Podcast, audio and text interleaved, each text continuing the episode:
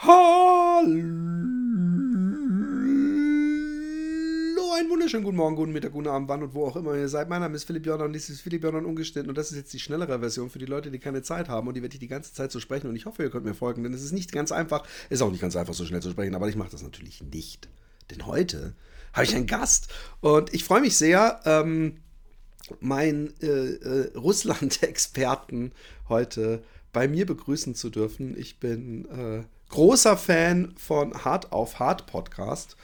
Und ähm, jedes Mal, wenn ich diesen Podcast höre, schlage ich mich auf eine äh, der beiden Seiten, äh, äh, wenn es eine Diskussion gibt in dem Podcast. Und ähm, äh, ich freue mich, eine der beiden Seiten hier begrüßen zu dürfen, weil das Thema Russland gerade im äh, Zeichen des Ukraine-Konflikts ähm, ja doch äh, ein großes Thema geworden ist und eigentlich schon immer ein großes Thema war. Und ich möchte in die Zukunft, aber auch in die Vergangenheit mit jemandem schauen, der sich äh, da etwas besser auskennt, weil er die Sprache spricht, weil er mal bis zum 13. Lebensjahr, glaube ich, äh, da gelebt hat und sich noch immer interessiert, ähm, was passiert in seinem ehemaligen Heimatland. Herzlich willkommen, Alex! Einen wunderschönen guten Abend schöne Menschen und weniger schöne Menschen.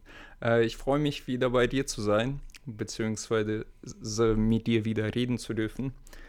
Ja, ähm, du hast das schon angesprochen. Äh, ich bin seit, seit 97 lebe ich in Deutschland, seitdem ich 13 bin. Und die ganze Geschichte natürlich jetzt, ähm, seitdem der Krieg äh, losgegangen ist, hat mich auch natürlich ein bisschen mitgenommen. Und ja, also ich habe da auch in anderen Podcasts drüber gesprochen und ich freue mich äh, auch mit dir austauschen zu dürfen. Ich habe, ähm, fangen wir mal ganz kurz an, damit ich, wir so ein bisschen dich äh, einordnen können. Ich finde ja, du bist in einem Alter ähm, emigriert, was mit das beschissenste Alter ist. Ähm, also es ist eines der schönsten Alter mit 13, ja, ist man so. Ja, äh, kann man so Frauen sagen. werden ja. interessant, man, es wachsen einem an den abenteuerlichsten Stellen Haare und so weiter. Aber ähm, es ist äh, ein beschissenes Alter, weil es auch so ein Alter ist, äh, was über dem liegt, wo man praktisch die Sprache von alleine aufsaugt, ja. Und Genau, äh, ich bin ja genau. auch in so einem Alter, ähm, äh, wesentlich älter natürlich, ich glaube, war 27 oder so, äh, nach Holland gekommen. Und ja, ich könnte akzentfrei reden, wenn ich meine Stimme verstellen würde oder andere nachmache. aber wenn ich normal rede, so wie mir der Schnabel gewachsen ist, ja, Ja. ähm, dann, dann äh, habe ich einen, auf jeden Fall einen deutschen Akzent. Oder beziehungsweise ich habe einen Akzent, manchmal können die Leute ihn lustigerweise nicht als Deutsch äh, ähm, äh, erkennen. Und, ja, das äh, ist ja. Das ist ja bei mir noch schlimmer, beziehungsweise in diesem Alter, was du ansprichst. voll in der Schule, du warst mitten in der Schulzeit und musstest dann im beschissensten Alter auf einmal komplett wechseln, auch noch Schrift. Ja, gut, Schrift ist ja gar nicht so schlimm. Aber ich meine, das, was du gerade angesprochen hast, die beschissenste Zeit allein deswegen, weil man auch ähm, im Russisch den Akzent irgendwann kriegt. Also man spricht eigentlich zwei Sprachen fließend, aber in beiden hat man einen Akzent, obwohl man glaubt, dass man im Russischen keinen Akzent hat. Aber das hören Habe die ich im Russen deutschen Akzent? sofort. Kannst du bitte ehrlich zu mir sein? Nee, oder? Wie- Ich habe im Deutschen keinen Akzent, oder?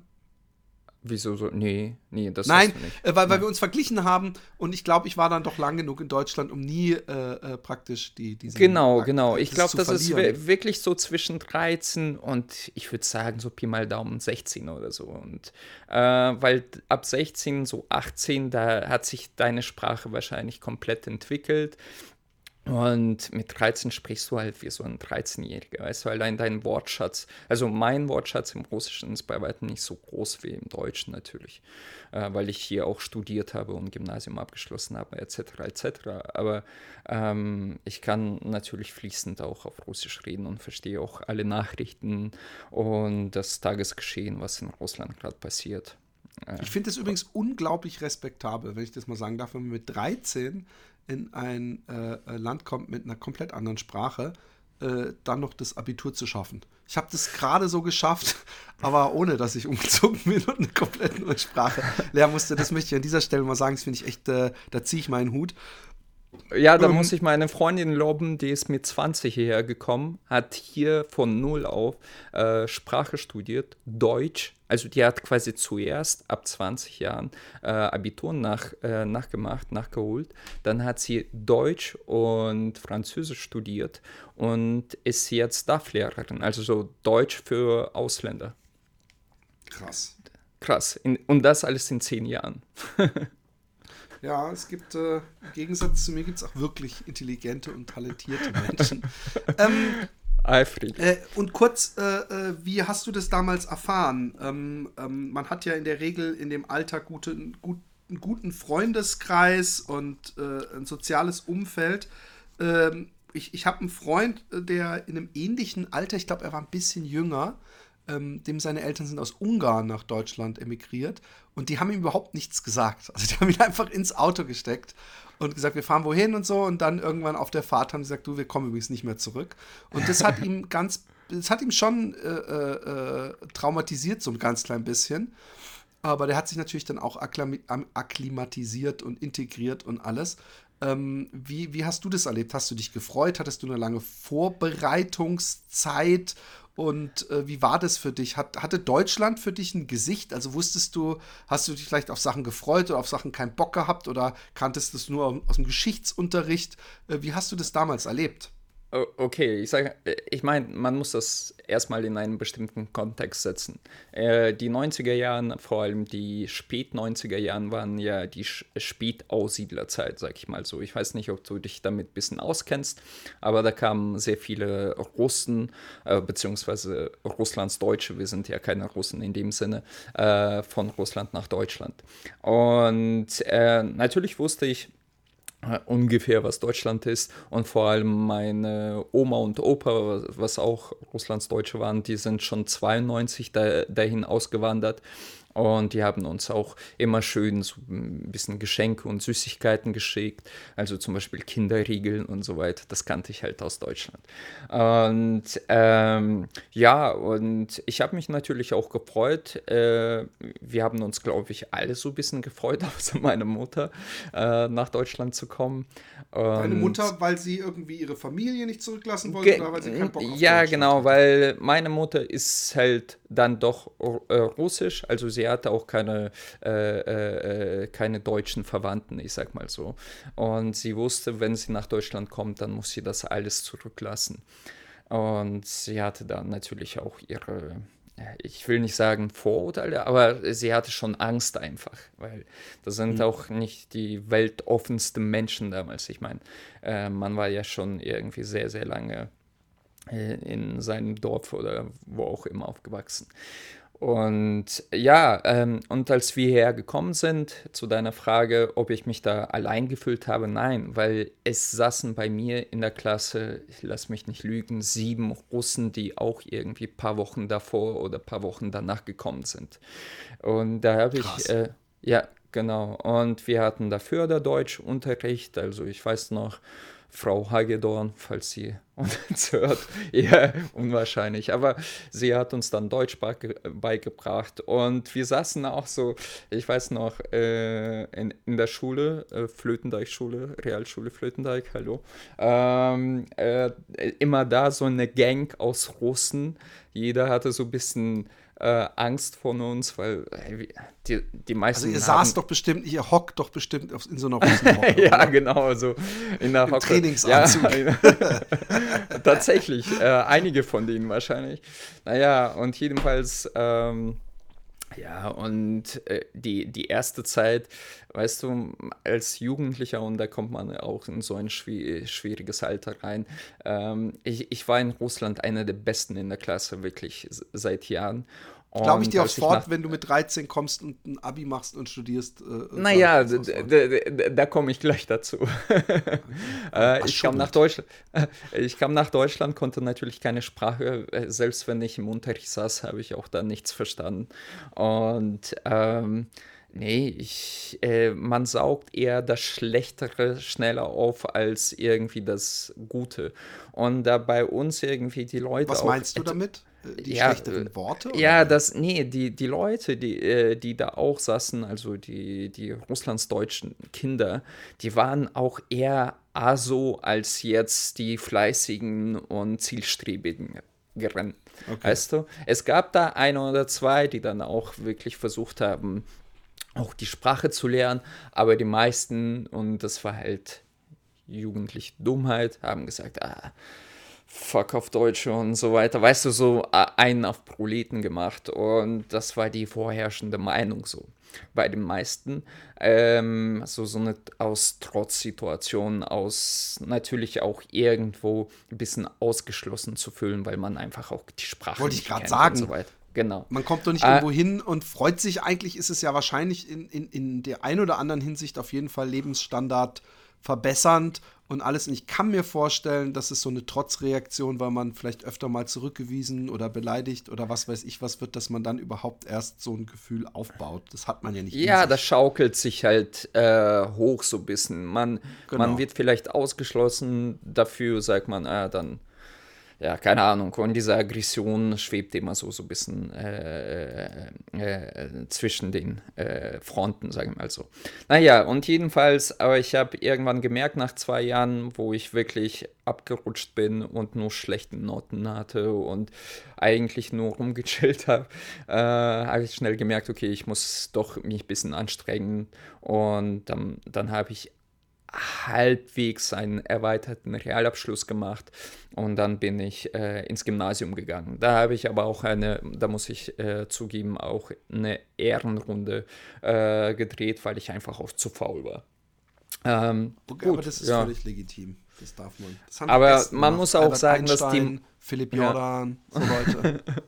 aber die meisten, die meisten, und das finde ich halt schade, die meisten, die ich da kannte, ähm, die haben dann auch, als die Spiel äh, äh älter wurden, so 17, 18, viele von denen äh, haben natürlich auch Probleme mit Polizei und Gesetz bekommen und haben auch nicht besonders äh, im Leben gerissen.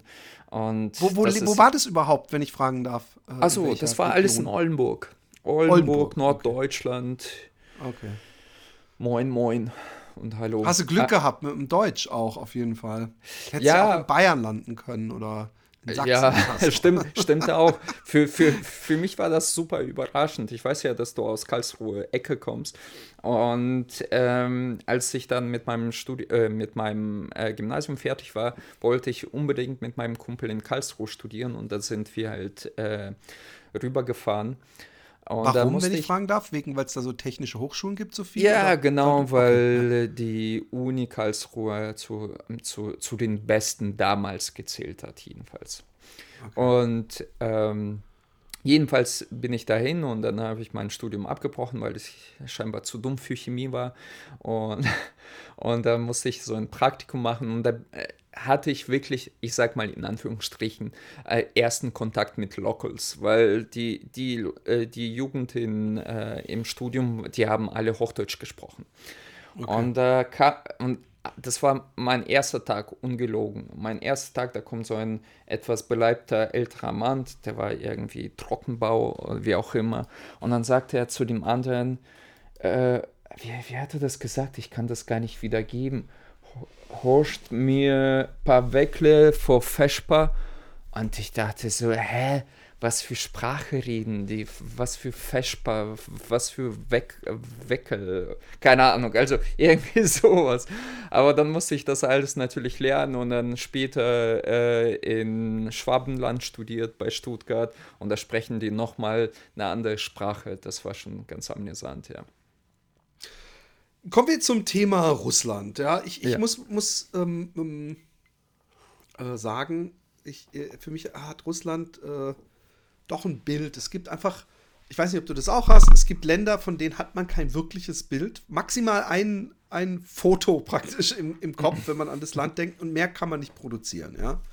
ja. Und äh, umso älter man wird, umso größer wird praktisch so dieser dieses, dieser, dieses Bilderbuch, ja, und die Erfahrungen und Erlebnisse und was man halt irgendwie mit diesem Land äh, äh konditioniert, kommt dann da rein und äh, man kann sich natürlich vorstellen, dass in einem äh, äh in der Kiste eines äh, Jungen, der in den 80er Jahren in, im Westen aufgewachsen ist, natürlich durch den Kalten Krieg und gerade die mediale äh, Schlacht, und ich bin ein Hobby-Cineast, dass natürlich ich ein, ein sehr düsteres Bild von Russland äh, gezeichnet bekommen habe. Ja?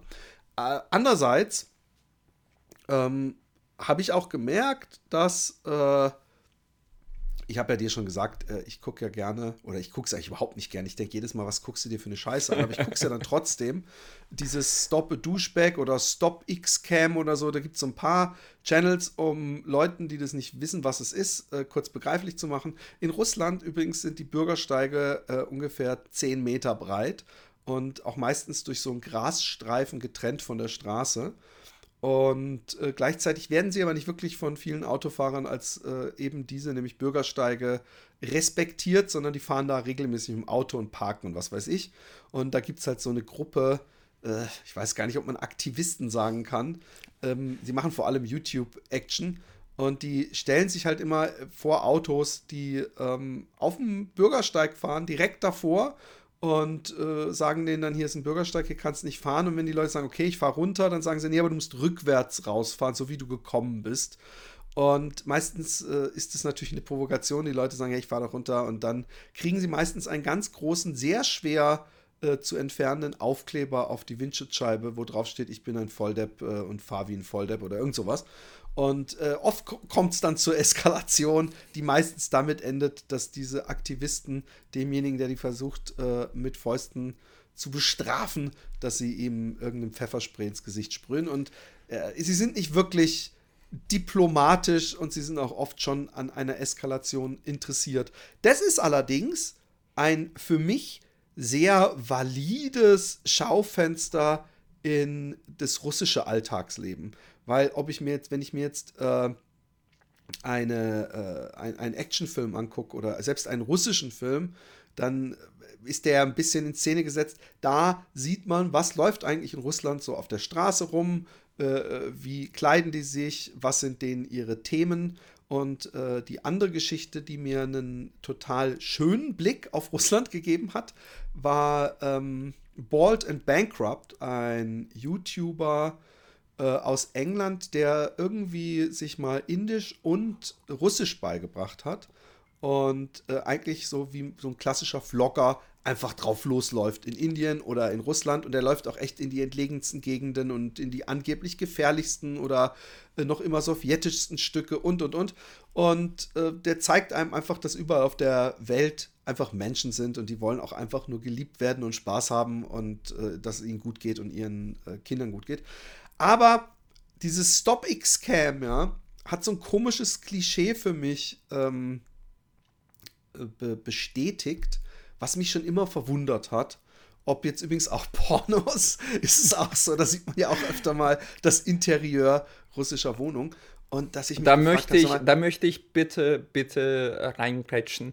Ich war tiefst beleidigt, zutiefst beleidigt, als du russische Pornos runtergemacht hast mit Roman und gesagt hast, ich kann mir das nicht anschauen. Und ich dachte mir so, hä, Philipp, ich gucke doch nicht auf das Interieur, wenn ich bei Poppenmenschen zuschaue. Äh, ich fand das schon sehr, sehr, sehr komischen vor. Einwand, muss ich sagen. Ja, aber es, nein, pass auf. Es kommt, es macht, also ich bin, ich habe ja sowieso ein zwiespältiges Verhältnis zu Porn weil ich mir da sowieso immer so als Mittäter vorkomme, ja.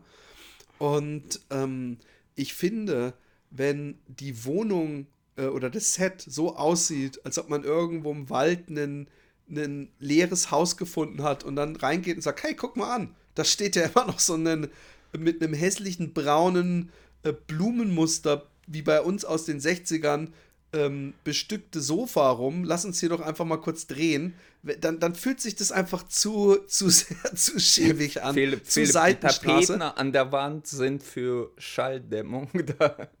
Ja, genau. Nein, aber äh, da, da, es fällt mir einfach Teppiche, auf, Teppiche, egal, nicht ich, Tapeten, meine ich, sorry. Aber egal, was ich über äh, äh Russland äh, sehe, dass ich mich dann immer gefragt habe, und da bin ich vielleicht auch zu sehr äh, ähm, Grafiker oder Designer oder was auch immer, das so nach dem Motto, was ist bitte, was habt ihr denn mit beige und grau und so in, im Interieur und auch in der Kleidung? Warum, warum ist, ist die russische äh, äh, das russische Volk, was ja viel reicher ist eigentlich als die meisten westlichen Länder, die meisten Millionäre haben und so, warum ist der Geschmack noch immer so wie irgendwie in den 70er, 80er Jahren? Also, dass man, ähm, also zumindest bei der breiten Masse, dass man immer noch diesen pissgelben aus Billigstoff äh, ähm, Rollkragenpullover unter äh, äh, was weiß ich, die, die, die braunen Parker trägt und auch so den Rest der Wohnung äh, äh, äh, macht. Ist das, ist das, jetzt kommt die Frage, ist es Armut und Mangel an Auswahl oder ist es eine bewusste Wahl? Weil, weil im Süden Deutschlands oder so, da kaufen die sich auch immer noch diese Holz- Ecktische für die Küche mit Sitzbank und Fliesentisch und so. Und da ist es ja auch nicht, äh, sagen wir mal, äh, wir, es gibt hier nichts anderes, sondern die finden es ja auch schön. Das ist die Frage. Lange Frage, sehr asoziale sehr Frage auch und urteilende Frage. nein, aber nein. dafür es, sind wir hier. Genau. Ähm, nee, ich glaube, erstens ist das eine selektive Wahrnehmung von dir ein bisschen. Äh, dazu komme ich äh, etwas später. Äh, klar, wenn du, ich sag mal jetzt, wenn du bei YouTube die ganze Zeit Videos anschaust, wie Amerikaner sich äh, mit äh, Waffen bedrohen und Polizisten da irgendwelche Menschen erschießen und diese Verfolgungsjagden, die ich auch ganz gern ab und zu anschaue, da denkst du dir auch, wirklich, die tragen da alle Waffen und die schießen sofort, wenn du da irgendwie äh, dumm den äh, rüberkommst. Ähm, ich verstehe natürlich, dass es nicht so ist. Und ich verstehe auch, dass du wahrscheinlich solchen Menschen im normalen Alltag niemals begegnen wirst. Äh, zu den Porn, ich weiß nicht, auf welchen Seiten du dich rumtreibst. Also ich sehe sehr viel, äh, äh, äh oder ich sag mal so, meine Freundin wird das wahrscheinlich sicherlich auch hören wollen. Äh, ich habe früher sehr viel, ich habe früher sehr viel äh, Porn geschaut und da, da waren, da sind auch sehr viele Russen dabei. Die tun immer so englischsprachig, als wären die irgendwo in den USA, aber die drehen meistens in irgendwelchen schönen Airbnb-Wohnungen. Dann sieht sieht das auch dementsprechend ästhetisch Ich gucke mir halt aus. schäbigen Unterschichtenporn an, scheinbar. Ja, wahrscheinlich, wahrscheinlich. Ich weiß es nicht. Jedenfalls, ähm, aber ich muss schon sagen, natürlich, man muss da unterscheiden. Was sind das für Menschen? Weil ich glaube, Moskau und äh, St. Petersburg oder größere Städte sind nicht Russland. Die sind für Russland nicht rep repräsentativ. Wenn du in Moskau bist, ich sag's dir, es sieht krasser aus als Berlin. Es ist, sieht super schick, super modern. Du hast da Jugendlichen, die mit Tunnels rumlaufen, auch voll tätowiert. Also du hast das Gefühl, du bist irgendwo, ich sag mal in New York, aber nicht äh, jetzt unbedingt in Russland. Ähm, die, äh, die haben alle diese Marken, die wir haben, jetzt nicht mehr seit dem Krieg, aber davor hatten die auch die gleichen, genau die gleichen Geschäfte, die du hier in Deutschland findest und den ganzen Scheiß. Und daher die, die im, in der Stadt seit, ich sag mal, 15, 15 Jahren leben, die, die, die haben auch diese Ästhetik entwickelt und wissen, dass ah, so schön kann das bei Ikea ausschauen, so ein Zimmer will ich auch haben. Aber so weit, so, je weiter du in diese Provinzielle gehst, so weit, äh, je weiter du in die, diese Dörfer gehst, da leben die wie vor 30, 40 Jahren. Und natürlich hat das A mit Armut zu tun, und mit deren Prioritäten. Also das, das, das, interessiert einen Russen nicht, ob sein, seine Couch, die schon seit 30 Jahren da steht, ob die jetzt hässlich ausschaut oder nicht. Der, der sitzt da nur drauf und guckt seinen Fern, keine Ahnung. Und äh, also A, Armut und B, selbst wenn die was Neues kaufen, sind sehr viele Menschen, haben einfach keinen Geschmack entwickelt. Man, äh, weil ich, ich glaube, für normalen Menschen, ich bin ja auch ein Designer, äh, falls die Hörer das nicht wissen. Und ich glaube, normale Menschen, die mit Design nicht täglich was zu tun haben, die versuchen einfach das zu kopieren, was einen umgibt. Und wenn du aber von so einer Armut und Elend will, will ich jetzt nicht sagen, aber halt äh, so, so ein 70er Jahren Scheiß umgeben bist, dann kaufst du dir halt einen Tisch und Tischdecke mit irgendwelchen Äpfeln drauf als Muster. Was naja, natürlich genau, das war ja die Frage. Deswegen finde ich es gut, dass du das so beantworten kannst, weil das genau das wollte ich ja wissen. Ob es nur Mangel ist, aber ob es auch, wie gesagt, äh, im Süden Deutschlands äh, den Fliesentisch und ein dritter auch. Punkt und Nachfrage regelt den Angebot. Und da Leute sowas kaufen, gibt es das auch. Und die kaufen das auch neu. Also diesen Ramsch und diesen total kitschigen äh, Scheiß kaufen sie sich zu Hause äh, und stellen sich das äh, in, ins Haus. In Deutschland findest du sowas gar nicht mehr. In Deutschland. Ja, ich glaube, glaub, wir machen jetzt auch Deutschland zu geil, weil ich, es gibt in Deutschland, wenn ich da einmal warm geredet bin, allein Architektur finde ich so schlimm verglichen mit Holland. Also ja, Architektur gut, aber ich meine so, so, so, ja, ja. Okay, so. Ja, sag was. Nee, aber ich meine jetzt, wenn ich in ein Möbelhaus gehe, dann findest du so äh, Rüsch an irgendwelchen Sesseln eher seltener. Ich glaube, weil, weil wir beide in andere Möbelhäuser gehen. Es gibt so Stilmöbel, Stilmöbel-Emporium, war mal einer bei mir in der Klasse, dessen Eltern hatten das. Das war so ein Italiener und die hatten nur so Kitsch-Marmor-Zeugs. Also so, ja. so äh, was, was, weil, weil das gibt es ja auch, ne? Also hier gibt es zum ja, Beispiel, ja. in Holland gibt es ja diese Wohnwagen, äh, dieses reisende Volk, dieses holländische reisende Volk, also die sind nicht Sinti und Roma verwandt. Und da gibt es, das nennt man Camperchick. Und die haben alle in diesen komischen, also es sind ja eigentlich gar keine Wohnwägen mehr, es sind ja fast Häuser, haben die alle immer Marmor.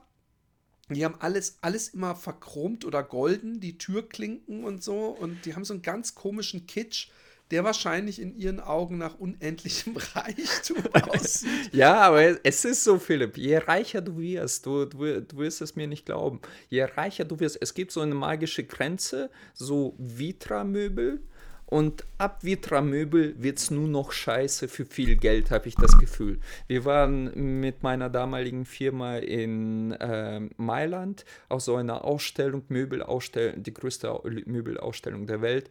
Und was glaubst du, was für scheiß Kitsch du da gesehen hast? Für unendlich viel Geld, unendlich viel Geld.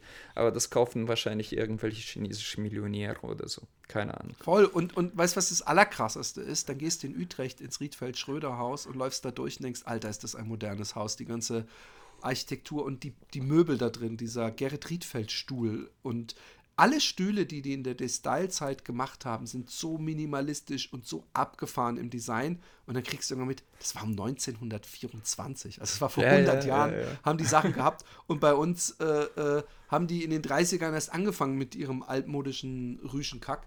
Ähm, was aber dieses äh, äh Stop X-Cam oder Stop to Stop a Douchebag oder sowas, ähm, so interessant macht, ist erstmal natürlich, dass man die ganze Zeit Untertitel hat. Das, äh, das äh, finde ich ja das Interessante, dass man nichts Gedapptes, hat, sondern die Leute sich unterhalten hört. Und es verrät trotzdem ein wenig was über äh, die russische Gesellschaft.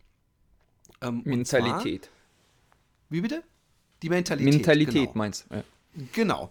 Und ähm, äh, was mir zum Beispiel auffällt, dass unglaublich oft äh, so eine Obrigkeitshörigkeit äh, durchsickert. Weil unglaublich oft wird die Polizei gerufen. In Holland, ja, wenn du dich da vor ein Auto stellen würdest, äh, keiner, der, die, die, die sich vors Auto stellen würden, würden nicht die Polizei rufen und der, der äh, äh sich äh, hinter die stellt, würde nicht die Polizei rufen. Also es ist total seltsam, ähm, dass dann immer alle so, ja, ich rufe die Polizei, dann ruft doch die Polizei, okay, mache ich. Und dann rufe aber die Verkehrspolizei und nicht die Polizei. Und dann, auch wenn der Polizist kommt und auch beim Polizisten merkt man übrigens auch, dass so, äh, dass man sich manchmal fragt, hat der seinen äh, Job irgendwo äh, gewonnen oder so? Also, dass dann oft diese Typen ihn aufklären, wie das Gesetz ist und dass sich dann auch beide so ein bisschen anbiedern oder versuchen einzuschleimen, beide Parteien immer bei der Polizei. Und es ist, alles dreht sich um, aber man darf nicht oder die Polizei. Es ist ganz selten, hey, aber du störst mich hier oder hey, aber wo störe ich euch denn so schlimm und ihr dürft doch oder es wird gar nicht versucht. Es ist extremes gegenseitiges, äh, du darfst das nicht und er darf das nicht. Und was mir eben aufgefallen ist, und da wäre der Segway endlich zum Thema, nach einer halben Stunde, ähm, ist, dass, dass dann zum Beispiel ähm, die Leute, die, die verwünschen ja immer diese äh, Aktivisten, die da parken wollen eigentlich und dann weggehen müssen. Und ganz oft werden sie dann, kriegen sie noch einen Strafzettel, während sie den Aufkleber versuchen, von ihrem Fenster zu poolen. Aber ganz oft verwünschen die dann die Aktivisten, die sagen, ihr solltet den Krieg, unser, euer, unser Vaterland verteidigen. Und da sind wir bei dem Thema, ähm, wo, wo ich natürlich auch ein einseitig äh, geprägtes Bild habe, aber ich glaube nicht, dass ich deswegen so eine komische AfD-Haltung einnehmen muss, von wegen, oh, äh, alles Anti-Russland-Kurs. Äh, ich glaube schon, dass da einiges dran ist und man hat ja einiges mit eigenen Augen äh, sehen können. Aber ich habe, als ich klein war, ja, ähm, nachdem äh, äh, Gorbatschow nach Glasnost und Perestroika äh, diesen ganzen Scheiß zusammen hat fallen lassen, habe ich gedacht, okay, die Welt wird einfach immer besser jetzt. Es dauert jetzt noch eine Weile und dann geht es um, was weiß ich, äh, Homo-Rechte und dieses und jenes. Es wird einfach immer friedlicher und umweltfreundlicher und habe ich mich getäuscht.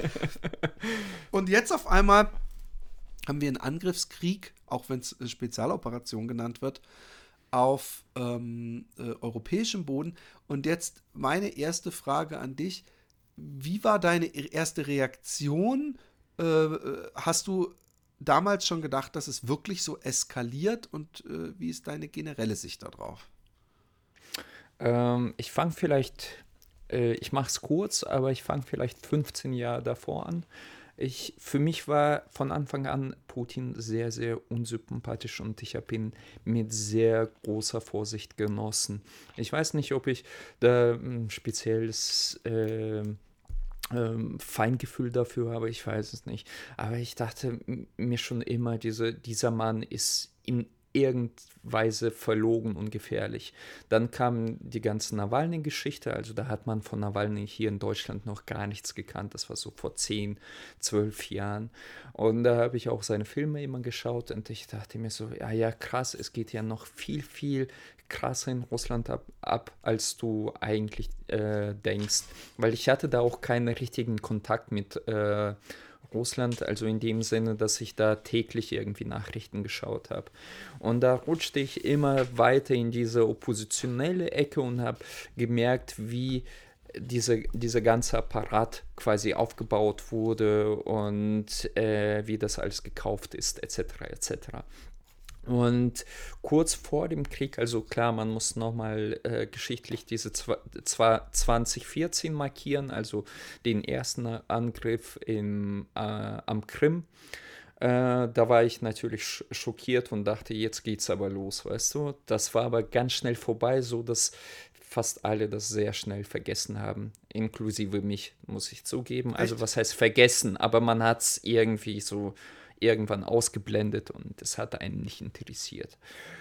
Und als es wieder dann hieß, äh, die Russen und Belarussen äh, proben da an der ukrainischen Grenze, äh, und da habe ich schon wirklich fast täglich äh, hier Nawalny Live, das ist der Sender bei YouTube und sonstige Dorscht, äh, das, kennen, das kennen auch äh, hier in Deutschland ziemlich viele also oppositionelles Fernsehen, äh, darüber berichtet haben, dass es eventuell Krieg geben könnte. Und da saßen sehr viele Gäste drin, also irgendwelche politische Gäste und haben darüber debattiert.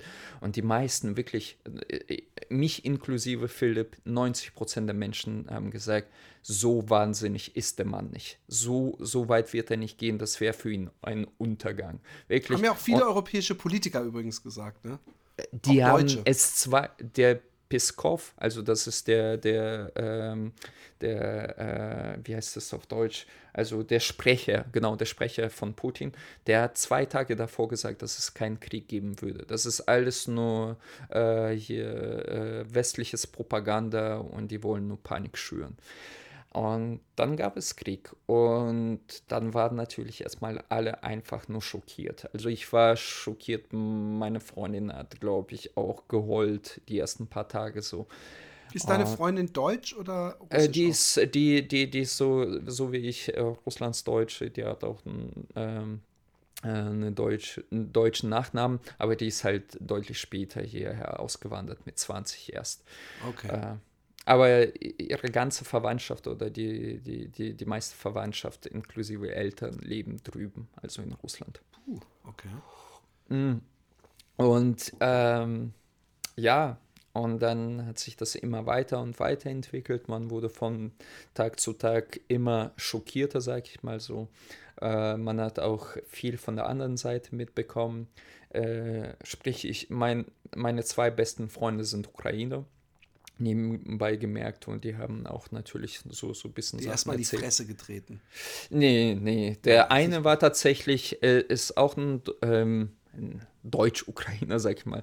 Äh, der lebte äh, ziemlich lange hier in ähm, Hamburg ich habe ihn schon bei SAP, ich weiß nicht, ob das was sagt, äh, in Waldorf kennengelernt und er hat auch hier studiert und dann hier gearbeitet und dann hat er keinen Bock mehr drauf, also er war gelangweilt von Deutschland und ist nach Kiew ausgewandert und hat da sein Business gemacht und er musste tatsächlich vom Krieg flüchten ähm, äh, als die, die, die ganze Spezialoperation da angefangen hat, äh, er hatte sich schnellstmöglichst verpisst.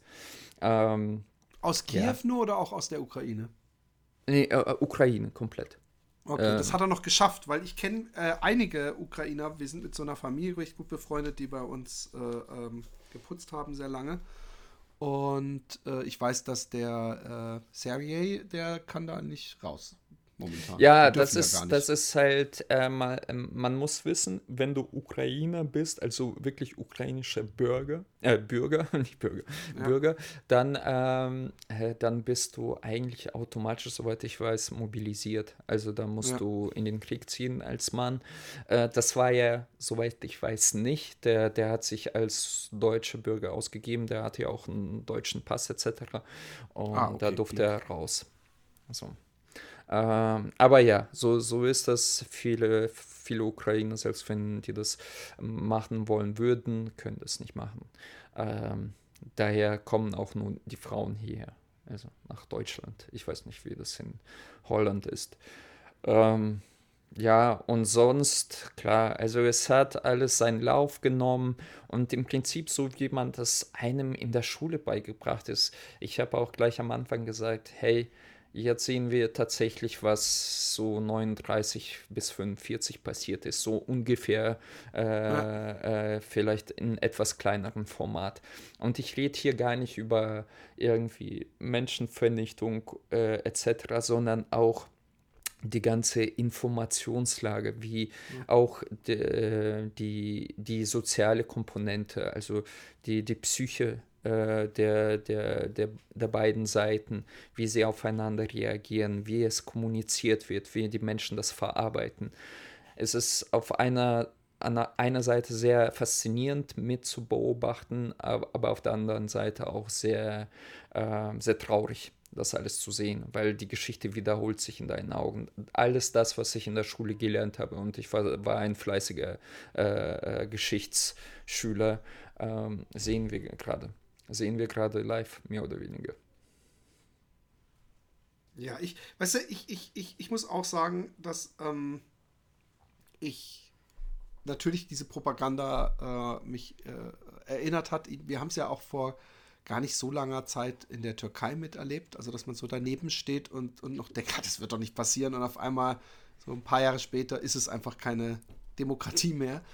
Und äh, bei Russland hat sich das ja schon ewig abgezeichnet. Und äh, im Nachhinein ist es auch echt schwer, ähm, wenn man nochmal sich rückwirkend anguckt, wie der Westen oder Politiker, und ich bin ja eigentlich für Diplomatie, aber was die alles durchgenickt haben. Wie hieß denn dieser Typ? Das war, glaube ich, nicht mal ein Russe. Äh, der auch so einen Vergiftungsversuch überlebt hat und dann so ein total verpocktes Gesicht hatte. Es war auch ein. Also, äh, ich, ich, ich glaube, du verwechselst das mit ähm, dem war das Janukowitsch? Ich bin ich, ich, ich, ich, ich kenne die Präsidenten von, von Ukraine nicht. Das war der Typ, der die uh, Orange Revolution angestoßen hat. Aber äh, da bin ich auch nicht so visiert in der ukrainischen Geschichte. Und der hatte dann Pocken im Gesicht, ja. Ähm, aber es gab auch einen doch, sehr, sehr bekannten dahinter. Fall mit äh, Pola Polanium, Polemium, der in England lebende äh, Reporter Genau. oder so. Äh, der, Genau. wurde, äh, der wurde dann äh, vergiftet und starb daraufhin irgendwie ein paar Wochen Eben. später. Und das sind so Sachen, wo ich dann immer denke, alter Schwede, ähm, also ich finde schon diese Annexion der Krim war so eine Sache, dass man da so einfach dabei steht. Dabei muss man natürlich auch sagen, dass die Krim noch mal ein bisschen so ein anderer Fall ist, weil zumindest ich mir habe sagen lassen, dass äh, äh, die meisten Leute, die auf der Krim gelebt haben, wahrscheinlich auch gesagt hätten, aber wie gesagt, da sind wir schon mit einem Bein in der Fake, Ja. eventuell Fake News beeinflussen, aber dass zumindest die Krim ein bisschen ein anderer Fall wäre als die Regionen, die jetzt angefallen werden, weil es immer schon so ein bisschen so ein, so ein äh, Russland-Ukraine-Mischding war wohl und ein Großteil der Bevölkerung da wohl eher Russland äh, äh, zugeneigt war. Wa- Kannst du dazu was sagen oder sitzt du da auch nicht genug drin?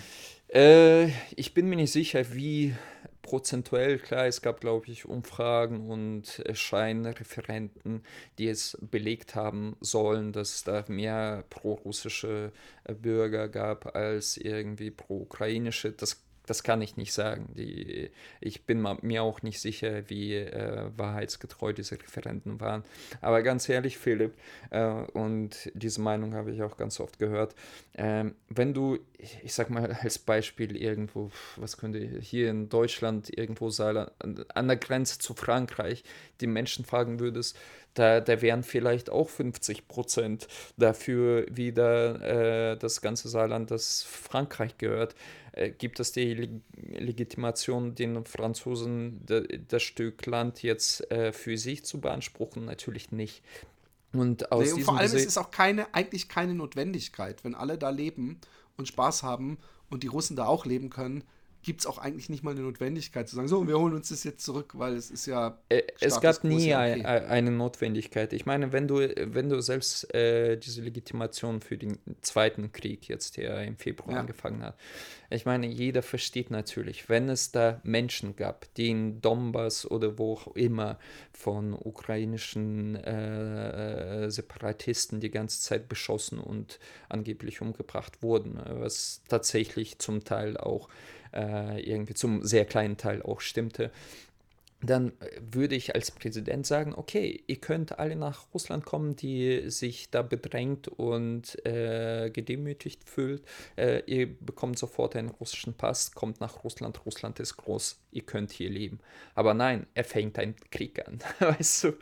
Und äh, das ist natürlich lächerlich, äh, sowas zu behaupten, dass man die Russen in Ukraine verteidigt.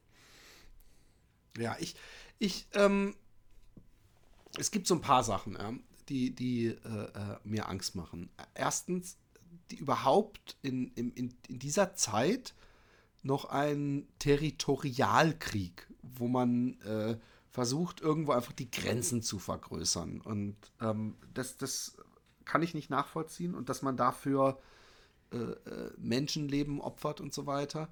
Und das andere ist, ich ähm, habe gehört in einer äh, schon älteren, vor den, lange vor dem Krieg äh, aufgenommenen Reportage, da ging es um den Einfluss äh, russischer ähm, Geheimdienste oder Trollarmeen auf äh, die westliche Politik und im Speziellen Thierry Baudet, ein ähm, extrem rechter Vollidiot hier in äh, Holland, der äh, Politik macht und dass der eben, wie man das ja auch den Deutschen manchmal nachsagt, ähm, irgendwie äh, um eine Ecke praktisch auf der Payroll der Russen lag. Und in diesem Zusammenhang hat man ein äh, äh, Interview gesehen aus dem, ich weiß nicht, ob es aus dem russischen Fernsehen war oder aus dem holländischen, aber mit einem äh, Chefstrategen und Philosophen, der mit dem Putin irgendwie befreundet ist. Wie gesagt, vor zwei, drei Jahren war das schon.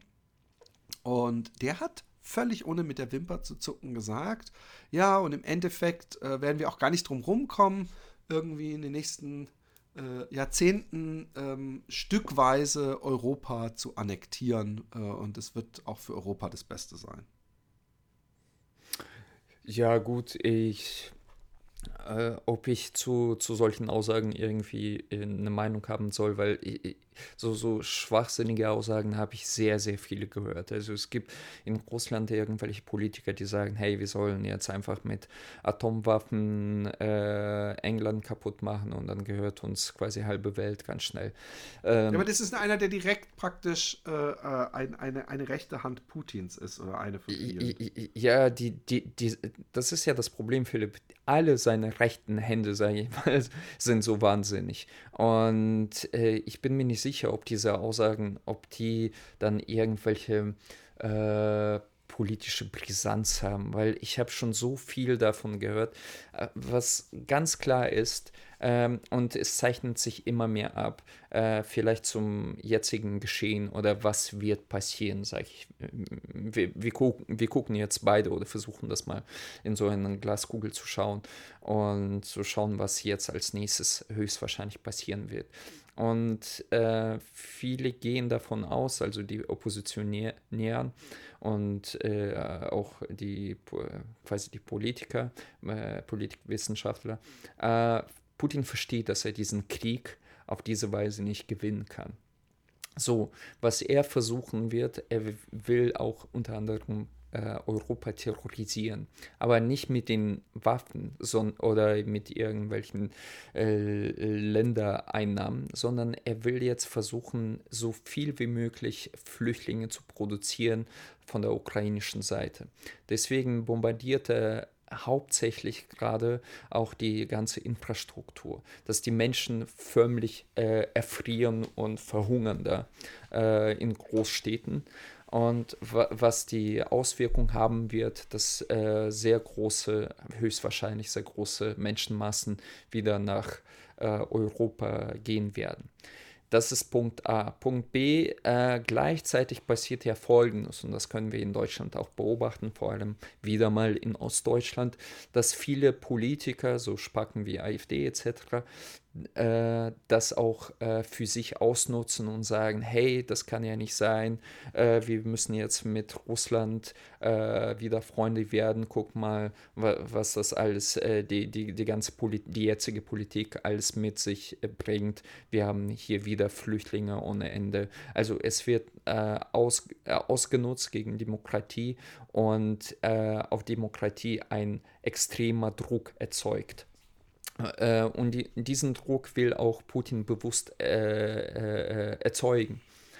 Und, ähm, und somit westliche Politiker dazu zu bewegen, äh, zu sagen, okay, wir mischen uns nicht mehr ein. Die sollen äh, diese Problematik irgendwie selber lösen oder der Zelensky soll endlich mal seinen Arsch äh, bewegen und äh, das auf irgendwie diplomatische Art und Weise äh, klären. Sprich, höchstwahrscheinlich irgendwie Ländereien dem abgeben und alle sind zufrieden.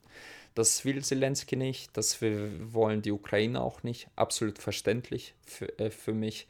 Ähm, was, was passieren wird, kann ich nicht sagen, aber ich beobachte schon diese Strategie. Die, die, die Tendenzen sind tatsächlich da. Und auf der anderen aber, Seite, ja. äh, und auf der anderen Seite ganz kurz noch, äh, die Krise, die durch zum Beispiel äh, äh Gasabdrehung und so weiter erzeugt wurden, die nochmal auf unsere Gesellschaft, ich rede jetzt nicht nur von Deutschland, sondern von Europa allgemein und teilweise auch in den Staaten, äh, nochmal der Bevölkerung zusetzt und diese konträre äh, Meinung erzeugt. Ich ähm, ich frage mich, ob äh, äh, Putin dachte, dass er da so einmarschiert und das sind zwei Wochen und dann ist alles easy peasy. Weil Höchstwahrscheinlich, es läuft ja. ja. Genau, weil es läuft eindeutig nicht so, wie er sich ähm, äh, gewünscht hatte. Und ich habe einen Podcast gehört, ich weiß nicht, ob es der Friedmann oder wie der heißt, Podcast war. Auf jeden Fall mit jemandem, der äh, ähm, Kontakt hatte mit jemandem in Russland. Und der hat ihm so äh, äh, im Grunde gesagt, ähm, die Art, wie die äh, Russen über die letzten Jahrzehnte sich praktisch so einlullen haben lassen durch Autorität und Korruption und, und, und Perspektivenlosigkeit, dass die einfach äh, ähm, nicht den Mut haben und überhaupt mehr die Kraft, um äh, irgendwie aufzustehen, ja. Und dass die eigentlich äh, so Amerikaner bräuchten, ja. Also die so, na, so, so äh, praktisch wie beim Sturm aufs Kapitol, nur dann halt für eine gute Sache.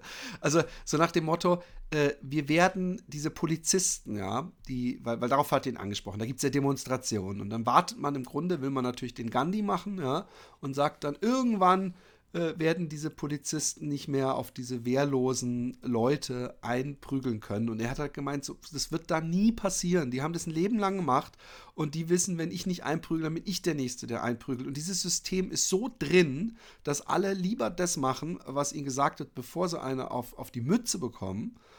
Äh, äh, dass, dass das so ein festgefahrenes Ding ist eigentlich. Aber ich habe dann irgendwie das Gefühl, ja, und ich habe mir diese wirklich, und das, das bricht mir das Herz, wenn Leute in Krieg müssen, die nicht in Krieg wollen, weil dann natürlich kann ich mich da sofort reinversetzen.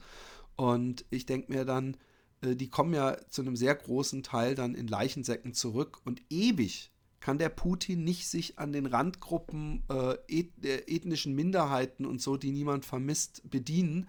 Irgendwann wird es auch richtig breit in, in äh, der tiefsten Anhängerschaft ankommen und irgendwann, wenn die Leichensäcke zurückkommen, irgendwann haben die Leute dann doch keinen Bock. Glaubst du, dass in Russland im nächsten halben Jahr oder Jahr irgendwann sowas passieren könnte, wie wirklich so, wir haben genug und dass der einfach gestürzt wird und oder dass vielleicht einer, äh, glaubst du, dass, was ist die, die realistischste äh, Voraussage deiner Meinung nach? Wird, wird einer aus seinem Umfeld ihn einfach irgendwann von hinten erschießen und dann heißt es, äh, wir haben die gestürzt? Oder äh, wird es dem Publikum ge gelingen oder wird einfach irgendwann äh, offen sein, dass einfach die gar nichts mehr haben am Militär oder Ordnungskräften, um überhaupt den Staat noch äh, am Leben zu halten? Sorry, war eine zu lange äh, Frage wahrscheinlich überhaupt kein Problem. Ähm, da an dieser Stelle würde ich ganz gerne eine äh, äh, Geschichts, äh, Geschichts äh, YouTuberin äh, zitieren, die, die mal gesagt hat, das Spannende an der Geschichte, du weißt nie, wie es tatsächlich kommt. Und, Obwohl sie sich ja ähm, immer wiederholt, ich, bekanntlich.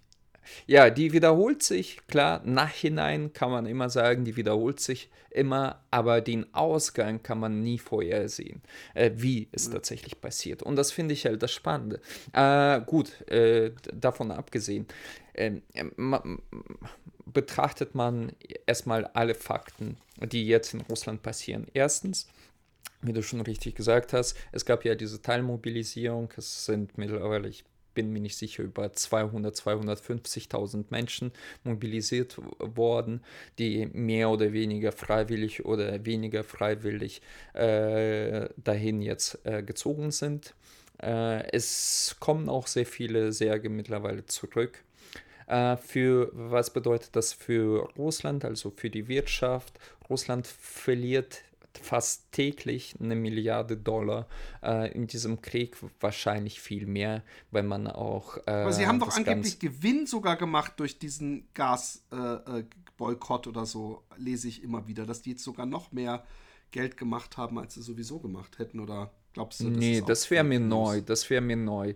Äh, ich, ich, ich meine, das, das, äh, das wäre mir neu, weil du musst das ja so sehen. Also mittlerweile kauft ja keiner mehr Gas oder klar, am Anfang war das vielleicht, das meinst du. Am Anfang haben äh, viele Firmen, selbst auch in Deutschland, äh, äh, in der prekären Situation versucht, so viel wie möglich Gas noch zu kaufen, wie, wie, wie es Gas gab und äh, haben haben quasi deren Speicher voll gemacht.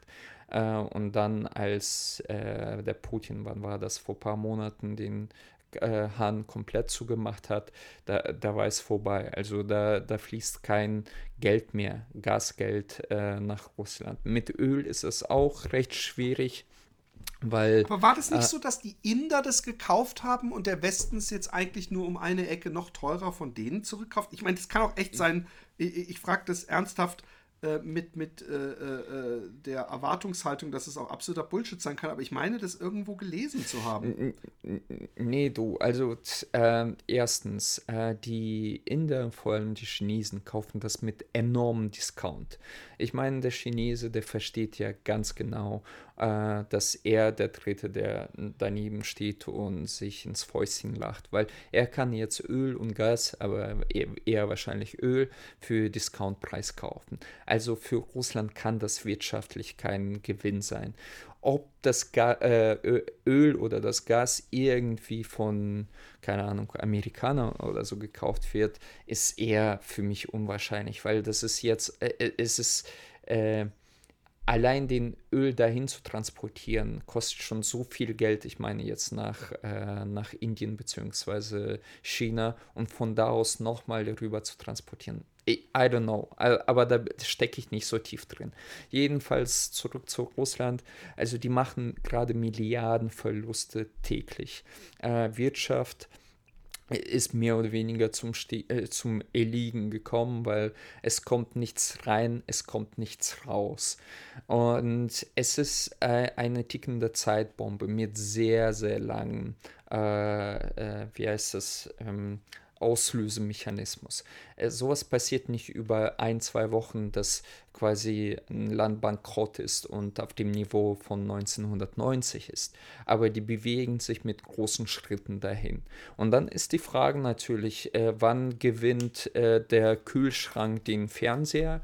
Äh, die, die bekannte Formel, wo du nicht mehr dem Fernseher glaubst. Weil tatsächlich habe ich das Gefühl und ich merke das auch mit, mit meinen Verwandten, die noch in Russland geblieben sind und die dem ganzen Scheiß auch glauben, sehr, das sind weiter Verwandten. Ähm, irgendwann wird der Zeitpunkt kommen, wo deine äh, Ambitionen auch als irgendwie Fer Fernsehgeneral äh, so weit tief gesunken sind, weil du nicht zum Fressen hast. Und da denkst du dir, wozu brauchen wir überhaupt diesen Krieg, wenn ich nicht zum Essen habe? Und wann es dazu kommt, kann ich nicht sagen. Das kann noch ein halbes Jahr dauern, das kann noch ein Jahr dauern. Ähm, und ob der äh, Putin von seinen Eliten gestürzt wird oder jemand, also Einzelperson, ihn erschießt, was eher unwahrscheinlich ist, werden wir sehen. Aber wenn man diesen Psychogramm auch äh, zum Beispiel bei Hitler mal anschaut oder bei, ich sag mal hier, der, der Kim Jong-un oder selbst Fidel Castro haben, hier, der wurde 96 und da hat sich keiner getraut, ihn umzubringen. Angeblich gab es 40 äh, äh, Anschläge, aber das weiß keiner. Und ähm, ich weiß es nicht. Es, aber ich kann mir gut vorstellen, dass dieser Krieg noch ein paar Jährchen dauern könnte, bis das Land ja, komplett auch, ruiniert also ich glaube, dass das russische Volk, zumindest habe ich das irgendwo gelesen oder gehört, vielleicht war das auch dieser Typ in diesem Cast, der hat gemeint, das russische Volk ist über die letzten Jahrhunderte, obwohl es natürlich, was bringt es irgendeinem Kind, wenn die Oma gelitten hat, aber ist so leidensfähig geworden und so, wie gesagt, dass die einfach nicht nachfragen und sich nicht beschweren und halt das sich so reingewalzt hat. Ich finde es ja auch erstaunlich, dass du dann, äh, wie, was macht es denn mit dir, dass Verwandte von dir, mit denen du dann irgendwie kommunizierst, äh, auch noch praktisch Putin glauben, hast du da nicht das extreme Bedürfnis, sie praktisch zu packen und wachzuschütteln und zu sagen, Mann, äh, glaubt mir, äh, du ähm, nur, äh, Lügen vorgetischt? Du, glaubst du, ähm, so, so, so, Menschen wie ich haben das nicht versucht? Es gibt äh, hier, hier, in Deutschland so viele Fälle, wo äh, Kinder sich mit Eltern zerstreiten und aus dem Haus ziehen oder äh, ich sag mal gar keinen Kontakt mehr zu den Eltern haben, äh, genau des, äh, wegen diesem Krieg. Ähm, selbst in Deutschland, ich meine, äh, was mich ja so erschreckt, dass auch die Russen, die hier seit 20 Jahren leben, teilweise auch meine Verwandten, dem Putin so krass sympathisieren. Und das macht mich ehrlich gesagt krank, weil ich meine, ich kann ja irgendwo verstehen, dass irgendwelche Helibilis in sibirischer Provinz äh, die keine Zähne im Mund haben mit 35, dass die äh, äh, äh, keine Vorstellung von der Weltpolitik haben, dass die keine Vorstellung haben, wie es ist in Deutschland oder Frankreich oder sonst irgendwie ein normalen, äh, normales Leben zu führen, ich sag mal auch Rechte zu haben. Die haben davon einfach keine Ahnung. Und äh, du wächst aber damit auf, dass du halt der das geilste und das ehrlichste Land der Welt bist und du glaubst es auch, du bist halt und wenn, wenn es sein muss, nimmst du auch diese Heugabel und ziehst in den Krieg, so nach dem Motto. Aber was mich richtig, richtig ankotzt, das sind die Menschen, die hier leben und sagen, dass äh, äh, dieser, dieser Krieg äh, gerechtfertigt ist und dass Putin der rechtschaffende Mann ist. Ähm, das, äh, das macht mich wirklich krank. Und da merke ich auch jetzt rein auf dieser psychologischen Ebene, was macht diese Propaganda, wie stark diese Propaganda einfach mit Menschen ist. Äh, vor allem bei ungebildeten Menschen, weil ganz ehrlich, die Generation von meinen Eltern, die hierher gekommen ist vor 20 Jahren, die ist nicht sonderlich gebildet. Das ist das Phänomen sehe ich auch bei vielen Türken hier, die dann Erdogan, die schon seit zwei Generationen hier leben, aber den Erdogan so geil finden. Ähm, ja, wollte ich auch gerade sagen, das ist ein ganz bekanntes Problem. Ich kenne viele Türken, die da auch Konflikte haben. Und ähm, man, man, da habe auch ich das ähnliche Gefühl wie du, dass ich denke, oh mein Gott, ihr seid hier in Freiheit. Und dann äh, wählt ihr hier von aus eurer sicheren Freiheit die Verdammnis für eure Verwandten in der Türkei, weil ähm, ich glaube, dass Erdogan, der hat ja auch immer noch Wahlen in Deutschland sozusagen, dass der da immer eine mega gute Score hat, besser noch als bei sich im Ja, Land. ja, der war ja auf Promotour hier damals. Extra wütend. Ja. ja. Und ja, das und ist natürlich erschütternd, ne? Ja, ja, und deswegen, ähm, man muss sich äh, äh, äh, man muss sich nicht äh, vorlügen, aber tatsächlich, und das ist leider so, ich würde mal grob schätzen, ich kann dir die Zahlen nicht genau sagen, aber 60 Prozent von diesen 146 Millionen in Russland unterstützen immer noch äh, den Putin und diesen Gedanken. Und ich sehe da, was das angeht, ähm, keine Besserung in Sicht. Und das ist, das, da wollte ich dir reinkrätschen, aber dann habe ich mich doch zurückgehalten wegen dem ähm, äh, Kapitolstürmen. Das würde in Russland nie passieren. Es gibt einen wie sehr, sehr großen Unterschied zwischen den Amerikanern und Russen. Ein Russe hat niemals in einer richtigen Demokratie gelebt. Amerikaner schon. Und Amerikaner weiß für seine Rechte selbst, wenn er ein Hilibili mit, äh, rechten, mit rechter Gesinnung ist. Und das weiß halt Russe nicht. Ähm, oder ich sag mal nur die wenigsten, 2% hochgenommen. Äh, und das macht die Sache noch, äh, noch mal aussichtsloser und trauriger für mich. Was halt auch das Problem ist, und ähm, äh, dass diese Kräfte, die auch immer mal wieder sichtbar wurden, äh, die wir dann so abfeiern und sagen, ja, aber da haben sie pro äh, protestiert in Petersburg oder Moskau oder was weiß ich, dass diese Leute scheinbar entweder direkt in den Knast kommen und da auch echt versauern, also die kommen nicht für drei Tage in den Knast, oder direkt an die Front und umgeballert werden.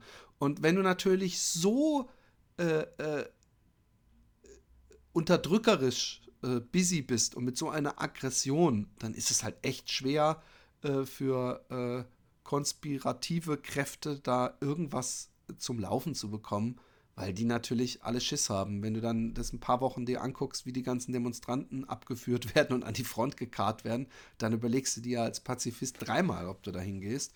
Und das halte ich halt für das, das Gefährliche. Ähnlich wie im Iran übrigens. Ja, gut, das mit, ähm, ich, ich, ich möchte eins klarstellen, ich glaube, keiner der, äh, die, die pro Proteste gab es ja schon vor zehn Jahren oder vor zwölf Jahren in Russland, in Moskau und vor allem in St. Petersburg, äh, auch mit dieser ganzen Nawalny-Bewegung. Äh, äh, und die letzten paar Jahren gefühlt gibt es so gut wie keine Proteste mehr, weil alle mussten fliehen, also und der Nawalny sitzt im Knast. Äh, da gibt es keinen Leader mehr oder weniger. Also da werden keine Protestierende mehr äh, auf den Front oder in den Front ge, äh, äh, geschickt, weil es gibt einfach keinen. Aber in den Knast äh, gesteckt oder ähm, mit Schlagstücken halbtot ge, äh, geprügelt, das gab es schon, klar. Ähm, das Problem ist auch, die meisten sind äh, gefüllt zwischen 16 und 25. Das ist die neue Generation, die mit Internet aufgewachsen ist, die auch kein Fernseher schaut, sondern auch mal andere Medien, also sprich positionelle Medien auch konsumiert. Und die verstehen natürlich die ganze Lage, aber das sind die Menschen, die keine Power haben.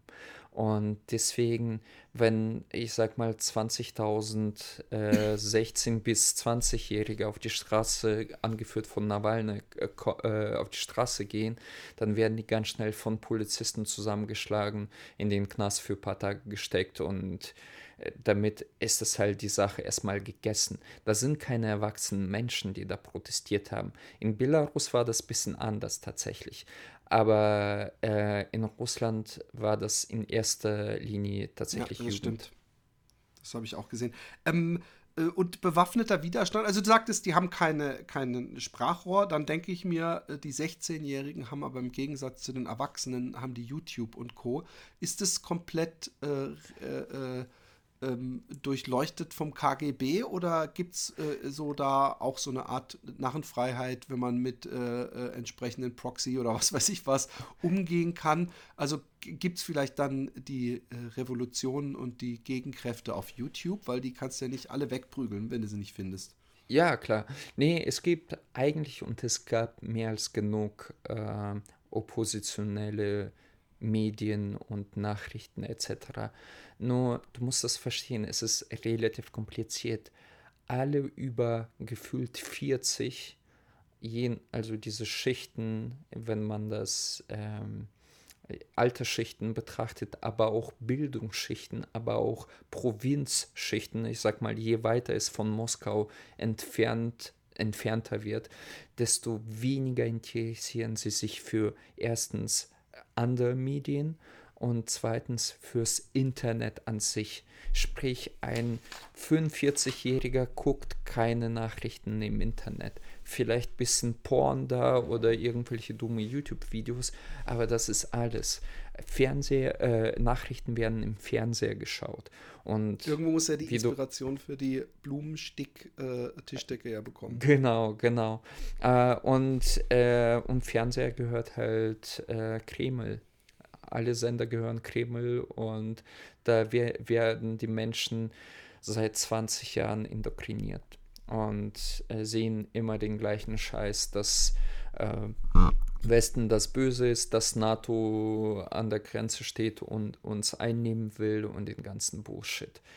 Äh, selbst wenn die das sehen wollen würden, was die nicht tun, Philipp, äh, äh, würden sie das im Fernsehen niemals sehen. Also die müssten dann ins Internet gehen, wissen, wer Nawalny ist oder sonst Dost ist. Die meisten interessiert das ein Dreck. Soweit das Leben irgendwie einigermaßen läuft, soweit die deren Gehalt kriegen und äh, halbwegs äh, normales Leben führen können, interessiert die Politik nicht. Da gibt es diese Kultur nicht. Das ist das größte Problem, was vielleicht wir auch als Deutsche oder sonstige nicht verstehen.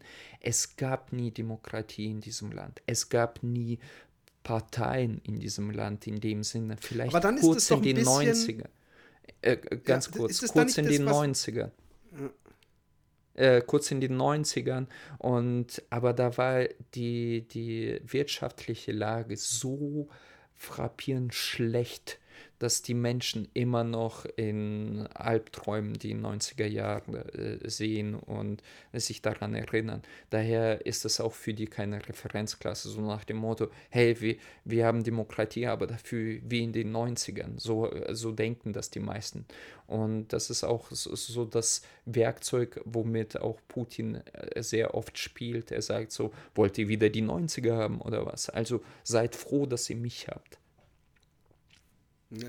Aber das, das ist dann ja ein bisschen das, was ich vorhin meinte, äh, was der eine gesagt hat, so nach dem Motto, die sind so lange und so immer gebückt und sind es gar nicht genau. gewohnt aufzumucken, ähm, dass das nicht passieren wird. Und das Einzige, was man bräuchte, nämlich wäre es klingt jetzt total bescheuert, ich will jetzt nicht RAF, ist so falsch, aber eigentlich bräuchte, müsste diese Jugend äh, auf äh, verstehen, dass das Demonstrieren überhaupt nichts bewirkt, außer dass sie festgenommen oder zusammengeknüppelt werden.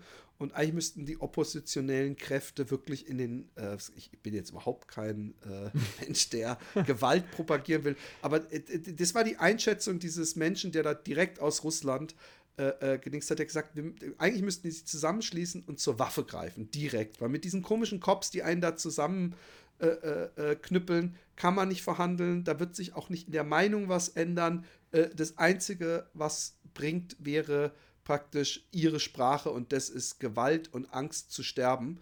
Und dasselbe mit ähm, äh, Putin auch, äh, dass der, solange die Leute da so ein bisschen demonstrieren oder vor allem irgendein Mädel sich vor ihm entblößt, da, da grinst der und denkt, jetzt bleibe ich schön im Sessel sitzen. Mhm. Und genau. ähm, und da möchte ich ja, kurz anschließen, genau das ist es. Ja. Und das ist auch meine Meinung. Ich glaube, ähm, diese, diese Gesellschaft wird entweder einen Bürgerkrieg erfahren oder so weiter für die nächsten fünf Generationen leben. Das, ich ich glaube nicht, dass es so schnell äh, demokratisiert werden kann ohne einen mehr oder weniger Bürgerkrieg. Also im weitesten Sinne jetzt nicht so, wie wir das von Amerikanern kennen, aber dass da wirklich sehr krasse Kräfte in Bewegung gesetzt werden. Also im Prinzip das, was Russland auch schon mal 1917 mit der Roten Revolution hat. Also im Prinzip eine Revolution. Mann, dann wollen wir mal hoffen. Ähm, ist bei dir denn irgendwie das Bedürfnis da auch manchmal ähm, zurückzugehen, also in deinen Neighborhood. Äh, ich meine, du bist ja mit 13 weg, da kann man sich ja wirklich gut noch dran erinnern. Und, äh, oder alte Freunde oder so. Ich bin, ich bin halt ein sehr nostalgischer Mensch und ich könnte mir vorstellen, dass wenn ich mal in einem ganz anderen Land gelebt habe und da dann jetzt Krieg und was weiß ich was alles, äh, denkst du manchmal noch an die Zeit zurück und oder vermisst Sachen und denkst, äh, äh, schon scheiße, weil vielleicht mit, mit dem, was ich jetzt alleine hier im Podcast gesagt habe, kann ich mich nie mehr in Russland blicken lassen. naja, du darfst halt äh, nicht bei den Leuten auftauchen, die die Porns da drehen, aber sonst, ich glaube, da hat kein Problem damit. Nein, äh, tatsächlich nicht. Ähm, ich fühle mich ja mittlerweile, ich habe ja zwei, drei drei Viertel meines Lebens äh, in Deutschland verbracht. Ganz klar, ich war ein paar Mal da, dreimal, glaube ich, äh, in den letzten zehn Jahren in Russland. Und es ist schön, irgendwie nochmal die alten äh, Straßen nochmal anzuschauen. Freunde habe ich da keinen, vielleicht einen Cousin, äh, denen haben wir auch mittlerweile eher weniger Kontakt. Und aber was will ich da? Ich gucke mir das kleine Städtchen an, sehe diese ganzen verwahrlosten äh, Häuser, die genauso da stehen wie vor 20 Jahren gefühlt. Und ähm, soweit du, wie gesagt, irgendwie in der Provinz bist, hast du das Gefühl, da hat sich in, in 20 Jahren nicht viel getan, außer dass die jetzt alle 4G äh, und Smartphones haben. Aber sonst sieht es genauso schäbig aus. Und daher, wenn du mich fragst, will ich dahin? Nö, nicht wirklich. Ja, nachvollziehbar. Hey, ich bedanke mich äh, für deine Zeit. Es war interessant und ähm, ich hoffe, dass nicht äh, die Leute teilweise jetzt denken, hey, aber jetzt habt ihr erstmal eine halbe Stunde nur über seine Jugend gequatscht. Mich interessiert es einfach und ich finde einfach das auch wichtig, äh, äh, für die Hörer, für die Einordnung auch, äh, um überhaupt zu wissen, wie viel, was für ein Erfahrungs-Background hat derjenige jetzt mit Russland. Und ähm, alle Fragen, die ich dir gestellt habe, haben mich halt interessiert und ich hoffe, äh, dass die Hörer da auch mit was anfangen können. Und ich, es bleibt nur zu hoffen, dass dieser Scheiß dann doch irgendwann vorbeigeht und äh, der Putin irgendwie den kürzeren zieht. Aber äh, ich hoffe nicht, dass er irgendwie, es gibt ja auch so Sachen, die so ein bisschen Fake Music aussehen, dass er irgendwie so halb humpelt und zittert und so und dem Ende entgegengeht. Und da, da wäre er dann nämlich, glaube ich, schon der Typ, das sieht man ja jetzt ganz deutlich, der auch, was bei Trump genauso wäre, der dann sagt, okay, aber bevor ich jetzt hier abdreht, dann äh, schicke ich nochmal eine kleine Atombombe Richtung Ukraine oder Westen oder so. Ich habe ja doch nichts mehr zu verlieren. Wollen wir hoffen, dass nicht das passiert. Ja, gut, aber um vielleicht mit dieser no nicht so schönen Note abzuschließen, aber glaub mir, da braucht er nicht eine tödliche Krankheit für. Wenn er sich so weit in den, die Ecke gedrängt fühlt und selbst von äh, eigenen Eliten äh, in die Ecke gedrängt, äh, äh jetzt habe ich mich, fühlt, aber ja. du weißt schon, was ich meine.